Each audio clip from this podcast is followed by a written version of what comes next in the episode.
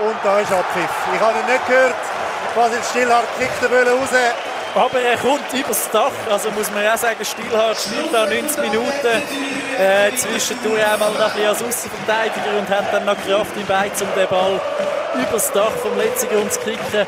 Und ich verstehe ein bisschen, dass er hässlich ist, weil der FC Winterthur kommt da ins letzte Grund, geht bereits in der zweiten Minute äh, relativ blöd in Rückstand, kommt früher das 1 zu 0 über, nachdem sie den Start einfach verschlafen haben, kommt dann nah bis nah besser ins Spiel und kann den Match in der 31. Minute ausgleichen. Nach einem schönen Angriff über die linke Seite schlägt der Ball, der Ball in die Mitte. Dort startet die Giusto alleine und leitet den Ball dann schön in die Weitecke. Dann kommt allerdings kurz vor der Pause, in der 44. Minute, ein weiter Ball führen zum Marquisano. Der schießt 2 zu 1. Und ja, nach dem 2 zu 1 haben wir das Gefühl gehabt, der FC Winterthur bringt sich um den eigenen Lohn, kommt gut zurück in das Spiel und äh, ja, kommt dann auch wieder ungeordnet zurück auf den Platz in der zweiten Hälfte. Kommt dort das 3 zu 1 über. Glück, dass der War eingreift und das Goal nach dem Eckball zurücknimmt, weil ein Spieler vom FC Zürich noch im Abseits gestanden ist.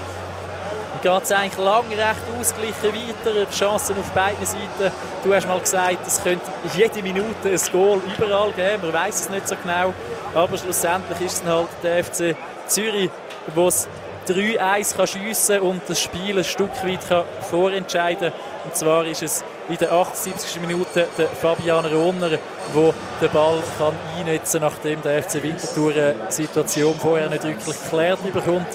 Der FC Winterthur glaubt aber weiterhin daran, kommt mindestens noch zum 3 zu 2 in der 94. Minute durch Tajev, nachdem sich äh, sehr schön klein, klein durch, Zürcher, durch den Zürcher äh, Strafraum gespielt haben. Aber es lange schlussendlich halt nicht. Aber man hat schon das Gefühl, es wäre mehr drin gelegen. Ich finde auch, also der FC Winterthur hat da irgendwie, ja, wahrscheinlich auch nicht ganz zu Unrecht, sind sie ein bisschen unzufrieden, gehen da wie die geschlagenen Hunde äh, Richtung ihre Kurve. Da wäre ein etwas drin gelegen, man fragt Schmück gegen den Tabellenführer.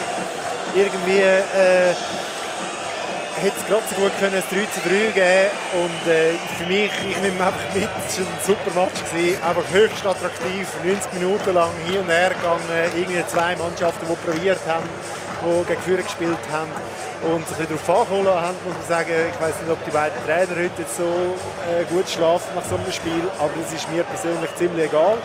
Und, und ich glaube, für den Bo Henriksen ist das eigentlich ein Match gewesen, wie viele andere vorher auch. Man hat ein bisschen gesehen, wieso das Zürich jetzt diese Saison wieder dort steht, wo es im Moment steht, zwar auf dem ersten Platz, weil es auch so Spiel schlussendlich 3-2 gewinnen, weil sie irgendwie die Goal schiessen, die sie müssen schiessen und auch wenn sie jetzt nicht völlig überlegen und nicht völlig souverän sind, lange es schlussendlich halt und man hat das Gefühl, die sind in der Flow drin, wo es auf vielen Seiten wieder heisst, ja, ja, mal schauen dann.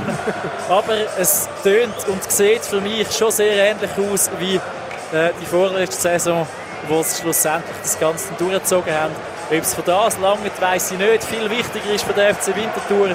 Man verliert zwar das zweite Spiel in Serie, muss aber auch sagen, es sind zwei Spiele wo man gut mitgespielt hat, wo man sich am anderen Tag einmal wieder ein Unentschieden holen und ja, man hat jetzt die Länderspielpause, um ein bisschen weiterzuarbeiten, um sich noch weiter zu verbessern und dann bin ich guter Dinge, dass man sich da um den 7., 8., 9.